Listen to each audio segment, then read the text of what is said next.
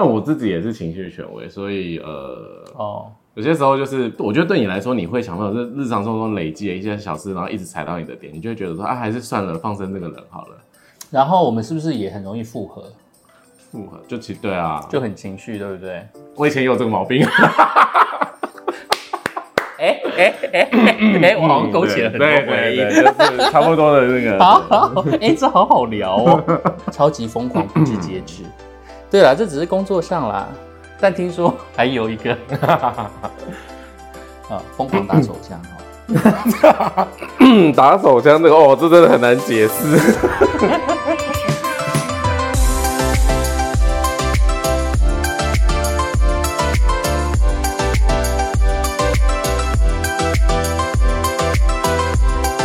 超级大玩家特别企划、啊，今天呃，克里欧邀请到了一个我的好朋友，然后他现在目前很厉害，在做呃，大家都会称他做人类图啊，不过他觉得名字应该要叫人设图。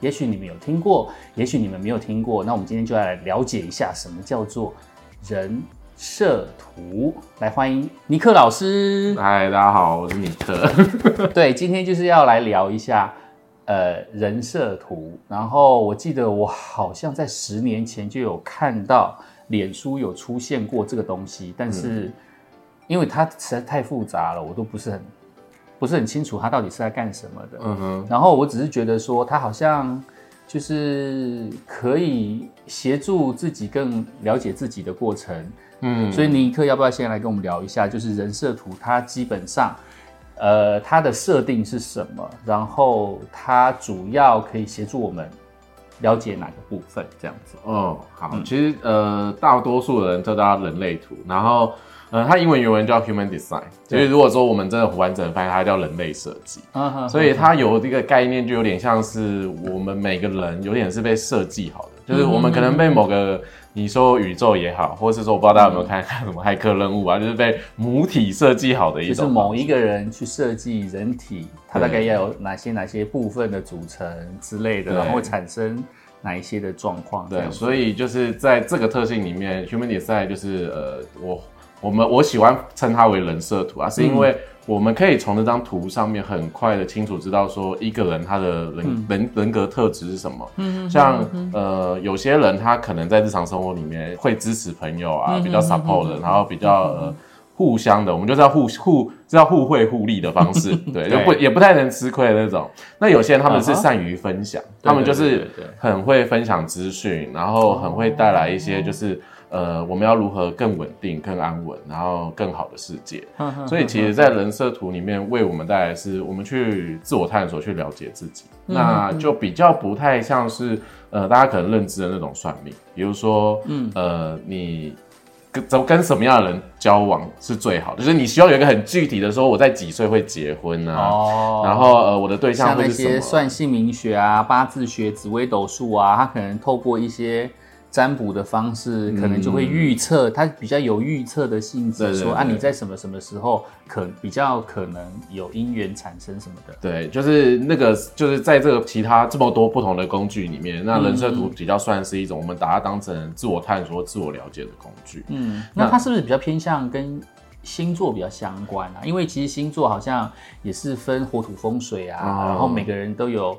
每一个每个星座可能都有相似的一些人格的特性啊，嗯。然后人家就会觉得这样贴标签啊，像双子座就一定是很花心啊，然后一定会古灵精怪的、啊，然后再不然就是没有定性，三分钟热度啊，你都把双子座标签贴好贴满，对啊，贴好贴满没关系，因为讲自己的哦。就都不怕，又不能讲别人。难不成要我讲巨蟹座吗？讲我吗？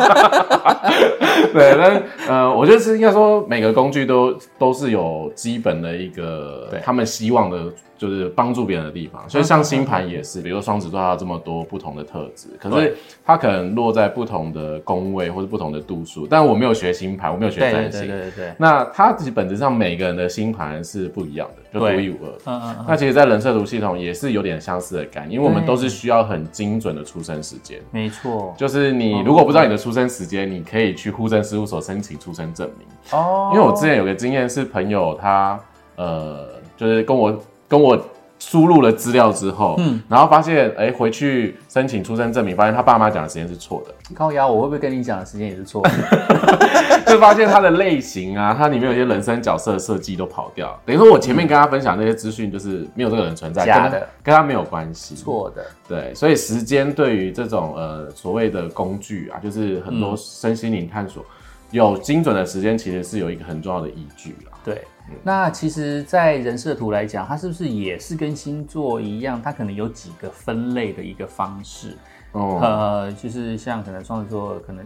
可能就是风象星座啊之类的。那人设图是不是有分几个类型啊？是四个类型，是不是？嗯，我们把人分成四大类型。嗯，然后呃，有些人可能会觉得说，哎，你们一套工具分这么狭隘，就只有四大类型，怎么那么窄这样？那其实这后面还有很多啊。我们先分成四大类，是因为类型有点像是跟。我不知道大家对于，比如说我们，我有看分歧者，我觉得人设图跟分歧者有点你说就是分类这件事情，对啊，就是你有一些特质特性，只是我们这个分类这件事情是透过能量场的特质。那那个能量场，大家会觉得有点抽象，你就把它想象成，大家应该有去公园看过一些阿公阿妈在练太极拳这件事情，对，就可能甩手之类的。那其实那有点跟道教在讲的气这件事情。那中医其实也有在讲一些气这个概念，比如说你吃什么啊，补什么，你可能现在是气虚啊，或什么状态。那人设图把类型分成四大种，是因为这四个类型的那个能量场是。各自拥有自己的特性，所以这个是一个分类。当然，我们后面还有分，比如说你可以看到有人生角色的不同啊，对，然后可能你再拿到你的图，有一些很呃复杂、七零八乱的一些组几何图形。对，没错，因为人设图上面我就发现有三角形啊，有方形，有。呃，算是菱形啊，然后再来就是有的有颜色，有的没颜色，然后每个形每个形形状之间呢又有线条，然后那个线条有的有连起来，有的又没有连起来，然后又有好几个数字放在里面。嗯，这个就是。这就是你们重要的地方了。对，这就是我们，是我们一般凡人看得懂的。不会不会，就是其实慢慢研究还是可以理解啊。但我们从简单的、基本的慢慢看，比如说先了解自己的类型啊。对。可是，比如说像克里斯刚才讲的那些呃三角形啊、正方形，我们称呼为能量中心。嗯嗯嗯。对，就是如果不了解它，的话会觉得，哎，这个东西在干嘛的？那为什么有些会有颜色，有些是呃没有颜色的？嗯哼。那呃，我们称能量中心，是因为呃有颜色的能量中心在你的图上面的话，它会是比较一个呃持续稳定的一个能量的运作。等于说那个特质，它会比较外显出来。所以就是有颜色的代表，它是呈现在一个稳定的状态。对对对，是一个它的生命的一个呃动力也好，或者说它的运作的一个象征性也好。嗯，因为我前几期有听到你好像有说，其实有的人他的能量场。都没有颜色。哦，对，就是如果你去得到你的出生资料输入起来，如果你整张图九个能量中心都是白白的，嗯，那那个类型是很专属，就非常少，叫做呃反应者这个反应者，对，反应者是在世界上非常稀有的动物，嗯，我觉得蛮稀有的，因为大概只占据比例就不到两趴之间，哇，非常少，我们身旁蛮少，我我自己都没有认识到这种人。那算是高端族群吗？啊，不会，不会说高端族群，就是对他们的特在比较特别，他们就是比较特别，但他们还存活下来就对，对，还是可以存活下来。那他们，哎，如果按照这种东西，哎，我开始在乱问问题了啊！我开始开始害怕了，你知道是不是？如果依人类这样子一直繁衍下去的这种状态来讲的话，有没有可能像这种反应者？会越来越多，越来越多，还是其实这世界上所有的能量场是平衡的，就是每一种类型的人其实都有他自己固定比例的存在。哦，这个问题我可能没办法回答你。对，因为这种比如说跟呃预未来会怎么样走向，或者说哪个类型会比较多这件事情，对对，真的很难说。哎呀，我突然想到，可是应该说呃。某个层面上来讲，我们绝大多数的类型都聚集在一个生产者们的类型，就是比如说纯生产者或显示生产者，他们，他们算是比较多数的一个族群。那呃，每个类型的存在其实都有必然的一个运作比方式哦。所以像投资者也有很他的存在必要，就是很善于去呃引导别人，很善于去规划事情、计划事情。那前提是，呃，很善于这件事情是需要投射者好好去，你知道，学习，去钻研，然后累积自己的实力。听起来很苦命的。对，可是投射者通常就是做很多学习的时候啊，有时候就是你知道，懂事的孩子难免就是太懂事了，就会想要去给别人建议。那有时候就是太懂事的孩子有命苦，对，就会觉得自己很苦涩，因为就是太懂事了，然后都没有得到别人的采纳意见。所以，呃，我们在人设图系统里面，每个类型有自己的策略。刚刚尼克主要讲到一个非常重要的地方，就是他，呃，我给他了我的出生年月日跟时间了之后呢，他帮我跑出了我的人设图，我是投射者的角色。那投射者最大的关键就在于等待邀请，对，所以我就是一直是处于一个被动的角色，对我来讲是比较有利的嘛。譬如说，我就等人家来追。那你会想要等人家来追吗？通常没有啊，就没有啊，每每每一个。几乎百分之八十都是我自己追来的吧？哎，蛮多投射者对这件事情也蛮困惑的。对呀，因为我们就乖乖等等人家来追就好了。可是就是因为心态上有时候是这样，比如说乖乖等人家来追，比如说有时候来追你的投射者不喜欢。所以就当中没有人来追一样，可是自己想追的又追不到，就觉得哦没有人爱我，气死，气死。对啊，所以这看事情的角度不一样。可是也许你身旁还是有人是喜欢你想追你哦。哎，这样子还是继续来追我啦。就是不要因为我太喜欢追人，然后你们就不来追我。不会，我还是会考虑。有一天想一下之后还是可以的。没有啦，哎，还是哎，一巴掌拍不响啊。虽然说我自己，虽然说我自己很爱去追求别人，但是碰到刚好也是喜欢我的对象，那就就成功啦，对不对？哎呀，好干掉了。等待人家来追，对我来讲是比较有利。呃，我觉得会比较有利这件事情，是因为呃，如果你太主动的追别人，你会发现你在很主动积极的这个过程，你要想很多花招，哎，然后你要花很多体力。啊，如果真的好让你追到了，嗯，真的让你追到了之后，嗯，你知道有时候人就是到手了嘛，日子总是要归于平淡的，柴米油盐粗茶淡饭那种感觉，真的，所以你就会有点，我们说投射者就会渐渐要活到自己的样子，就是会有一种以前的花招就没这么多了。哦，好，以后都不要怪罪在双子座身上，都怪投射者，是这样定义，投射者做错就是找错方向。对，我应该说投射者太主动这件事情，你在前期会比较辛苦。然后这里面有累积到几个情况，就是你会比较累，可能让你追到了，那你就要有点 keep 在那个，你知道，就是让人家一种对你很有兴趣的状态。哦。可是呃，投射者他本身不是一个充满很有呃生命能量的人，或者说行动能量的人。就是我会把投射者 PV 成，比如说我们像行动电源一百帕这样子。对。投射者大概就是二十五帕的电力，就他最多充满就是二十五那他就要很珍贵这个能量，这二十五帕他要去做他自己喜欢的事情嘛，所以他的伴侣或者是他喜欢的人，相对的就是，哦，你不用特别做什么，我看到克里斯你，你不用特别做什么啊，我就是喜欢你，反正你做什么我都喜欢。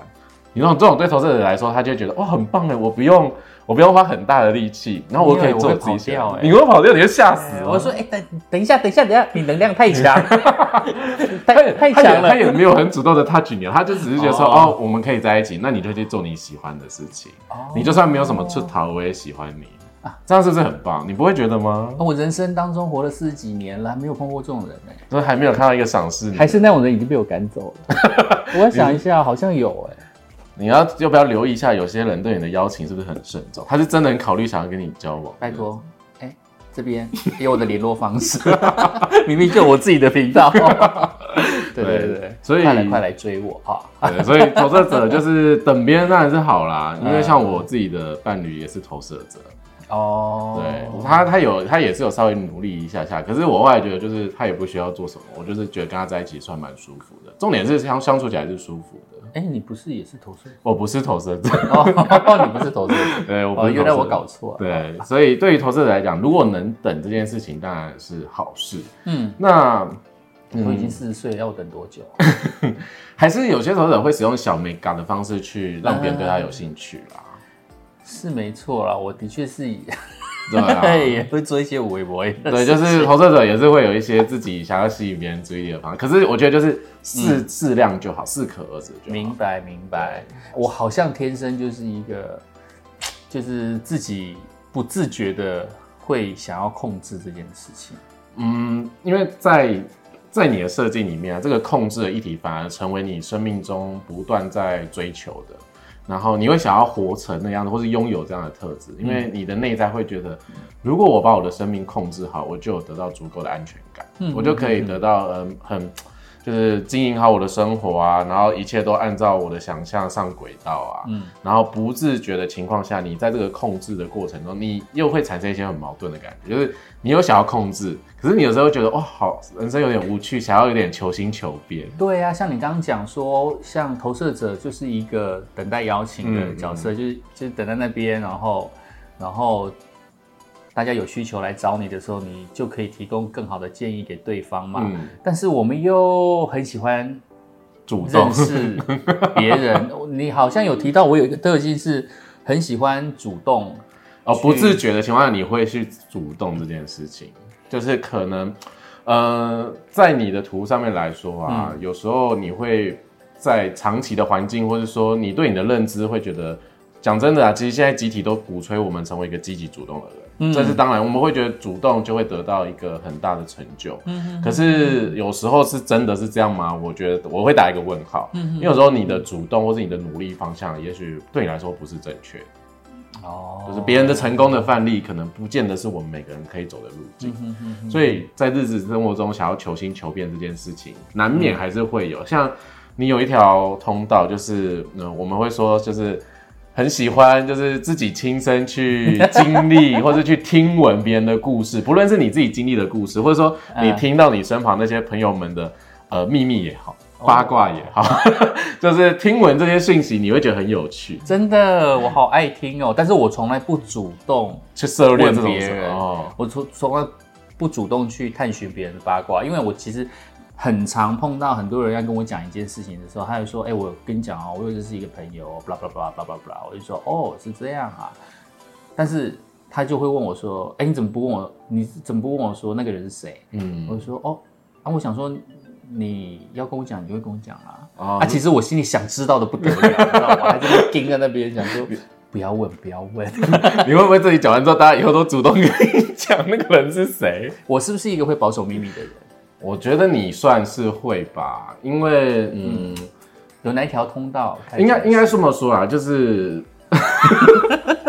就是如果某一天真的惹毛你，让你很不开心的话，你有可能会把这样的秘密抖出来。那是因为情绪学我在做，就是踩到那个死线的时候，就会忽然丧失理智，就有一种我就不管仁义道德这件事情，既然你对我不保卫，没必要再保护你。对，这边看得到我的死死线在哪里吗？我的地雷？哦，我觉得这可能有点。一直不让你控制事情，是不是让你觉得很烦啊？哦，就是一直，我觉得去挑战你的安全感这件事情，还有就是挑战你可能累积的经验，会让你觉得很不舒服吧？哦，嗯，也对，就一直挑战安全感，的确是因为我前啊没有啦，我是我的我的某某些经验来讲，就是一直让我处于没有安全感。其实会影响我的心情很大，嗯，甚至让我觉得我自己都快要得忧郁症之类的。不管是呃家庭的环境也好，感情的问题也好，工作上的问题也好，我都曾经发生过，嗯。但是每次我都会觉得说，好像我的人生都有贵人，就是冥冥之中如果没有贵人的话，就是我最担心、我最害怕、我最不想要碰触的，还没准备好的那一件问题，可能。在当下没有发生，我就会和你嘎在哦，还好没有发生。那有贵人这件事情，我们刚才前面提到那个人生角色这件事情，就是其实人生角色就是人设图系统又区分成十二种人生角色哦，所以我们其实要区分很细，但有很多种的方式。所以呃，比如说像克里斯就是一个一四人生角色的投射者，但是像那个一四人生角色，我觉得四这件事情就是说。在你无意识的情况下，你会发现你身旁真的很多不同的社群朋友，他们可能在不同的领域啊，然后适时的时候可能会，嗯，可能你跟他们吐一下苦水，他们就觉得，哎，好像有什么东西可以协助你，给一个机会，就是帮助你这样子。嗯，但是你自己可能会认为，没有啊，我其实就朋友也没有很多这样子，还开放大家留言。哎哎，我的社群就是 我我哎，我是说从我自己观察你，我觉得你社群算多。啊我都会羡。慕这件事要情怎么。要怎么讲算多啊？刚才讲那个医师的那个角色特质之外，再加上你其实会源源不绝的这样子。对啊，因为我们刚才前面提到有些就是克里斯提到说，哎、有些那些能量中心之间对形形成了线条，那些东西是怎么回事？我们称之为通道。对，然后像克里斯就有一条通道，我们称之为它的特性是社群的通道，哦就是那条通道是哪一条？四十三，四十三期那条通道。哦其实它的它在你的生命中里面，就是你会有找到你自己可能适合的一个归属之处，你跟那些人的理念，或是所谓我们都会说身上的气味相同，你要气味相同，我们才可以互相成为朋友啊，我们才能好好的相处。所以。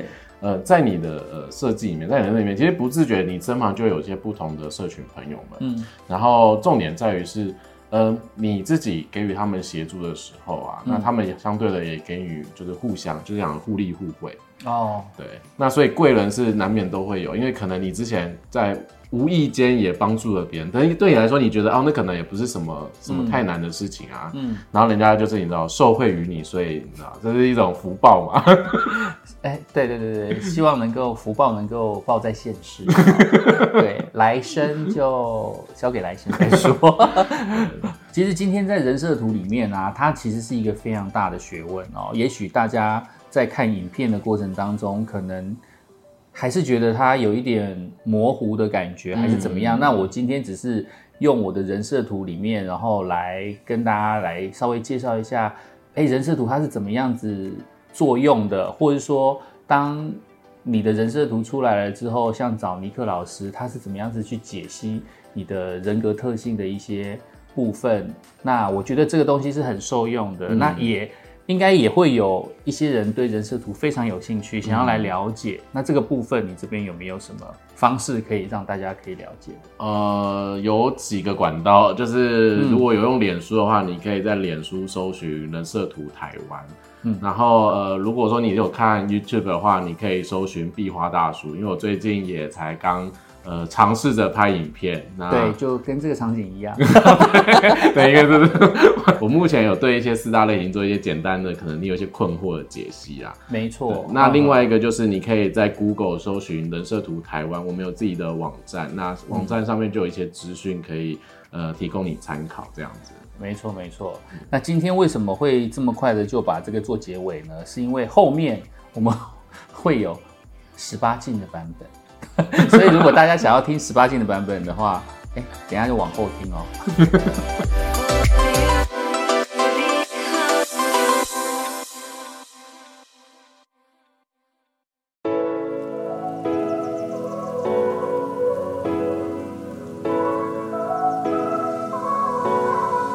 那其实，在 Nick 在看完了我的人设图了之后呢，你是不是有发现了几个让人非常印象深刻的地方？哦，对，就是不知节制。不知节制，就是当我在专注一件事情的时候，我没有办法停下来。嗯，对我一定要把这件事情做到某一个，我觉得哦是哦，对，可以那时候才会停。不然就是，即便是三更半夜，我都还是会熬夜到天亮，超级疯狂，不知节制。对啦，这只是工作上啦，但听说 还有一个 啊，疯狂打手枪哈、嗯 打手枪这个哦，这真的很难解释，就跟某一个闸门有关系。哦，然后呃，但是我后来看书是知道说，打手枪是为了节育啊，就是为了避免生太多小孩，哦。因为某个层面上，你算是一个会很支持付出的个性，然后在某个层面上想要让人家 有小孩，也不是是有小孩之后，我们要照顾这个小孩，我们要喂养这个小孩，对啊所以会是变成一种责任。责任，然后然后就不想要这种责任你知道，小孩太多就是有太多责任，特别在这个时代来说，啊，原来是这样解释哦。所以就是性还是需要有一个，你知道。哦，那表示我们的性需求还是很旺盛才会这样啊。嗯，可是应该说这样问你，对你来说，你觉得两个人在一起性这件事情很重要吗？我觉得你这两个人生活在一起的那种生活感，是不是比较哦，好像是哎，就是性这件事情？反正就是两个人能解决就解决啊，对两个人不能解决，一个人解决也 OK，对对对这样子。但是两个人在一起，生活感比较重要。所以就会开始不知节制的打手枪，是这样 Maybe 然后另外一个地方是什么？很想要报税，哦对，另外一个为什么会有这种东西？很想要报税？这个很想要报税的是是肢体上的接触吗？你你蛮喜欢肢体上的触碰吗？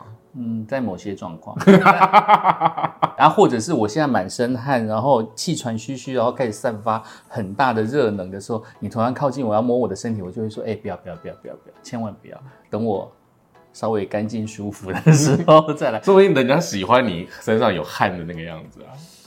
那那时候早就没有衣服啦。哦，好 好好，口味也是蛮快的，就是 哎、我不知道怎么形容，对我来讲，就是我会有一点点防备，或是习惯性的跟别人保持距离。但是当这个距离没有了之后呢，就会不想要分开。你懂我意思吗哦就是门槛很高，哦。但是进来了就进来了。你懂我意思吗？进来了就不要出去。我刚才想的是，会不会是因为门槛很高，是因为你害怕曾经有过，就是进来了，然后不想让别人出去，所以就干脆说，哎，我不想要去体验那种人家想离开那种失落感。嗯，有没有过那样的经验？所以就觉得，哦，我先设好防线，我最多就是到先这样子。这大概比较像是当兵要 要那个休假要结束的状态，就是一直很不想要进去，就想要一直待在外面的自由世界。这个是有这种悲悲伤的感觉，那时候真的很悲伤、悲伤的感觉。就是收假真的很悲伤。我只记得我当兵的时候收假超悲伤，但是拥抱这件事情用收假来譬喻，这也太凄凉了吧？拥抱有啦，有就是那一种。嗯就是不得不去上班的时候，就想要请假的那个状态，哦就想要继续赖在床上。热恋期啦，热恋期，其实只是约炮哎、这么我乱讲，我乱讲，我乱讲的。我的命盘上面你还看到了什么？不喜欢压力啊，还有旁边那一条线啦。才华的通道啊，就是你很重复做一件事情，反复的执行它。呃，我是可以做反复执行的工作。嗯，感情呢？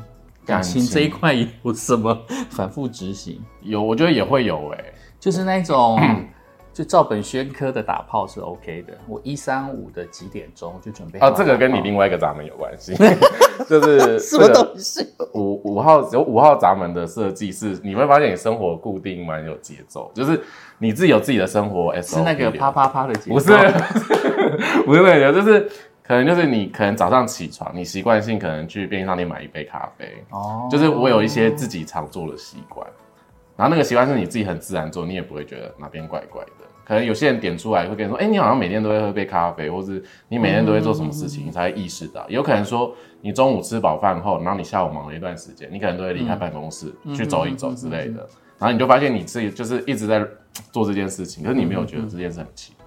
有可能，因为我以前在台北工作的时候，上班之前一定要去隐私咖啡，嗯，就一定要去找一下小生跟小白，就是一定要喝一杯咖啡这样子。这算是一个就是很固定的事情。对，就是觉得上班压力那么大，我一定要到一个地方可以让我放松的地方，就算是一个嗯调整好自己脚步，准备要去工作的前哨站。哦，对我觉得算是调整情绪啦，反正跟情绪有关，嗯就让我的情绪接受这件事情。没错，就是有一个情绪的中继站。出门之前，对啊，嗯对，好，反正反正这个啪啪啪，啪啪啪的节奏。也不是啊，有时候可能你想趴的时间，你另外一半不一定想在那个时间趴，对呀、那该怎么办？但是如果规定好时间的时候，其实也做不来。那就很像硬性规定又不要的啊。对啊，我也不行啊，硬性规定我好像不行欸但是我们会设计一些什么这样小巧思，通关密语之类的，这什么通关密语？就说：“哎、你现在有睡意吗？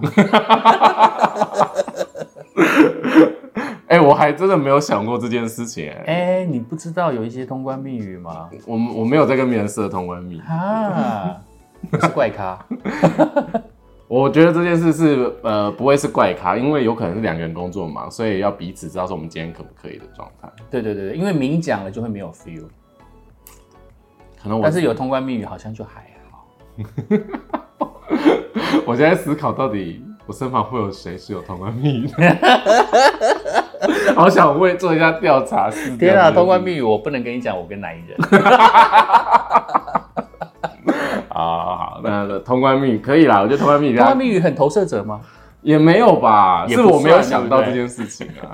但有些人可能是像你一样，就是就是生活很忙，所以我们需要有一个默契，但是又不能明讲，因为明讲又很像在工作，对啊，把冥想性当成工作不太好，对啊，所以好通关密语，我下次实验看，我下次问一下 里面会先生，我就会问对方说：“哎、你今天洗澡洗很久吗 哎、这这个这个，我觉得这是我这刚跟我讲，我也听不懂，我会说徐小姐就怎么了吗？？”没 没没，通就是要先讲好一些秘秘秘密，哦因为你洗澡洗很久，就表示你今天有亲啊，就表示啊，OK，get、ready，今天可以做了，类似是这样。你有感受到你自己有时候去很需要在呃工作上或者别的事情上，你很擅长帮人家呃处理一件事情，或者说解决一件事情，就是把一件事情做结尾的那种人。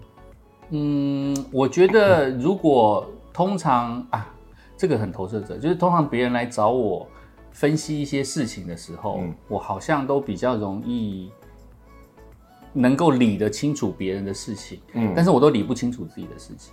那是当然啦、我们通常对自己的事情都不太清楚、啊。但是我看很，我就很羡慕有一些人，就是很容易把自己的生活规划的很条理、条条理理，然后井然有序，然后他们都可以把自己的生活规划的很好。然后我就会觉得说，为什么我每次都帮别人规划生活，但是我永远规划不了自己的生活？因为那个跟投射者的能量场特质也有一点关系，因为投射者就是一直在聚焦在付出，聚焦在外面的，你们比较对别人有兴趣，所以投射者比较少会看自己，比如说我现在的状况是什么，我现在需要什么。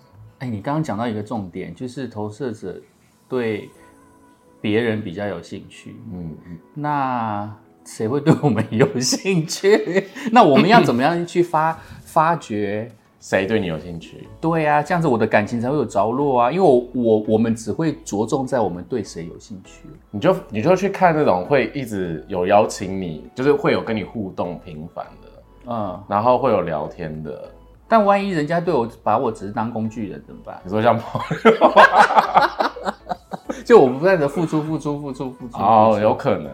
但是我会不会从付出的过程当中就觉得这样就够了？如 我刚才陷入一个是，如果事情那么顺利，你觉得够了那就好。但是通常我们又回到那个不知节制，有时候就觉得你要舍不得，哦就当兵那个例子嘛，对，是舍不得离开是，不是？舍不得放下。舍不得这么美好的方式结束对哦。就怕就是如果从 P 友刚开始，就希望能够走向那个你你有 LTR 是不是？你有 P 友发展成恋人关系的吗？从来没有。哦，那还哎，好。从来没有，我想一下，没有哎、因为 P 友拒绝我，哎，但是你的感情，这是梗，这是梗，你你你的那个 我，的感情可以从那边看到然。后你的感情很适合人家，就是你需要在日常中的时候日久生情啊，跟你能成为知己这件事情很重要，能成为朋友。嗯哼哼，很有是啊，是没错。对，所以那种比如说你在玩交友软体认识的，或者真的只是一个 P 友这件事情，这种 P 友你应该也是认识 P 友门槛很高哎、要先认识才能够有身体上的接触。哦，，对，就第一次几乎不太不太会有，不太。会，除非真的是对方很很火象，然后刚好碰到我也很火象，然后看对眼的那个状态才有，但这很少。就是我很少在第一次认识新朋友的时候，即便是自己喜欢的对象，或者说他也是喜欢我的对象，嗯，就一定要在这个状态之下，然后两个人刚好的默契又十足，才有机会在第一次的状态之下有亲密的接触。不然，通常第一次我即便喜欢对方，我都会还是保持好距离，就是下次我们再联系，就是我还要需要多一点时间认识你嘛，哦，，对，才知道说脱下衣服来会不会尴尬。啊，这跟人生角色也蛮有关的。我觉得在某个层面上，就是认识人这件事情，你对很多事情就是，不论是新工作、新环境或者新朋友，嗯，你对他的背景不够了解的时候，就会比较在一个观望的位置。对啊，对啊，就很好奇他，但是、嗯、你会想要去研究他的时候，嗯，但是你刚才说，通常要花点时间培养一下了解的背景，对对对对对。然后才有机会，呃，发展成 P 友这件事情，那个就很四爻，因为四爻它的关键词叫机会主义者，嗯嗯嗯，那它的机会是需要等到一个很适当的时机才可以转换那个关系。我都把它当做是一种我胆小哎、就是我 对于一个陌生人的话，就是我还没有办法掌握全局，或者说我还没有办法去了解你会做出什么让我没有办法反应的事情，在这件事情之前，我都会跟你保持距离，因为我觉得我没有办法反应，我就 很害怕生活失控。对，会有一点害怕，就是不管是害怕被家暴啊，还是害怕被凌虐，搞不好我也喜欢愚虐嘛，搞不好我也喜欢，但是我又很害怕掉入愚虐的，陷阱里面，对，万一以后非常喜欢怎么办？就是就是爽过就回不来了，那种感觉我也不喜欢，所以我希望一切都是在可以在 under control 的范围。哦，这这很你的控制是是跟你的控制很有关。我的控制就是应该说你的那个乔街长，你很渴望这件事情，就是把你的生活或者把你的生命里面所有一切都是你能掌握的，你就。不太能接受脱序这件事。但有时候生命脱序不觉得蛮好的。身为一个讲这个有点你，看我一下哪个地方有脱序？对啊，我上次就吐到一个乱七八糟啊、你说喝酒喝到吐的，对，完全在我意料之外，我不知道我那天会吐成那个样子，所以醒来我超沮丧的，而且我在吐的过程当中，在马桶边哭，然后哭到睡着。我最后的记忆就是就是在马桶边吐完了之后，就发现天哪，我怎么有一半吐在外面，我好想吐，天啊！然后就睡着了呢。醒来还得在宿醉的状况之下清理完一切了之后，再躺在床上睡，这好惨哦。这但这个这对我来说算是一个蛮好有趣的体验啊。啊因为我有一次，这个我有一次也去金鱼喝，嗯。然后那时候我喝很多，喝了那个、好像是不知道谁的金鱼杯，反正不知道那天谁真的，然后塞给我，哦然后我自己又点了一杯加护病房，嗯然后我又喝了一杯正好冰茶什么，反正我那天喝超多的。，对，结果我去吃那个又一村的时候，大家就要吃饭，然后我都点好了，想说我要吃水饺，然后我就一转身去外面水果开吐，吐到一个不行。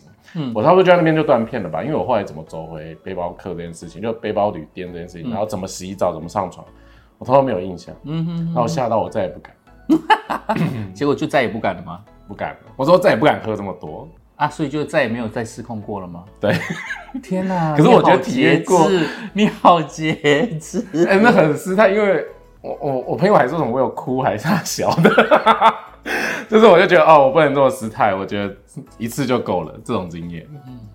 但我还失态过两三次，呃，我我不知节制。有一点，有一点呢、我我觉得我自己可能没办法。没有，我也不行啊。但是那前几次有几次是我故意要这样，哦，你因为又故意让你自己喝怎么忙？对，那因为可能是心情太糟了，我想要我想要让自己变得破破烂烂的，那一天的情绪是这样。对，所以前几次曾经可能有过，就是故意让自己破烂，然后那一天就哦果然啊、就达成了。所以我在马桶边吐的过程当中，很像瀑布的那个过程当中，我觉得哦妈的超爽。虽然说身体很累，就身体很不好，但是那一天就觉得哎成就达成，有那种成就达成的感觉。对啊，但是之后我就觉得说，体验过后，我就再也不要经历过那一种。但是上次在高雄是真的是失控，出乎我意料之外，所以我我觉得嗯，不后安内不后，而且现在年纪那么大了呢，又不是年轻人，是导的，呃 我我语塞。对我我这我回也不是，不回也不是，我要怎么安慰呢？笑死我！然后你再讲到，然后是我的才华，是不是？对才华这件事情，就是说，因为这条通道是呃，它它叫做才华的设计啊，然后嗯意思是说，就是嗯、你有在你的特质里面啊，就有时候反复做一件事情，反复去操作一件事情。呃，我们通常对一件事情不熟悉的时候，就是从学徒开始嘛，就是从一种什么都不知道的情况下开始练习它。然后你知道，就是为什么有些什么韩综或者什么就是什么练习生那种，然后变成很大牌的艺人，就是因为他们靠很多的努力啊，然后靠很多不停的怎么排练、排演啊，然后去演唱啊，然后去修饰他的唱歌技巧。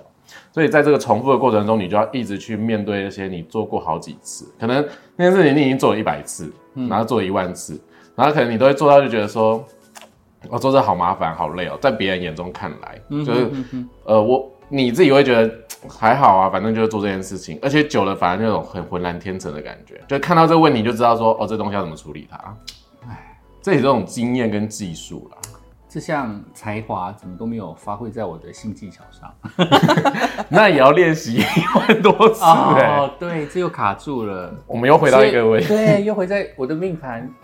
对啊，感情这件事，是不是全部都没有连连上线。就是一个嗯，对，需要需要被看见这件事。那什么？地方没有卡住我的才华？哪个地方是通顺的？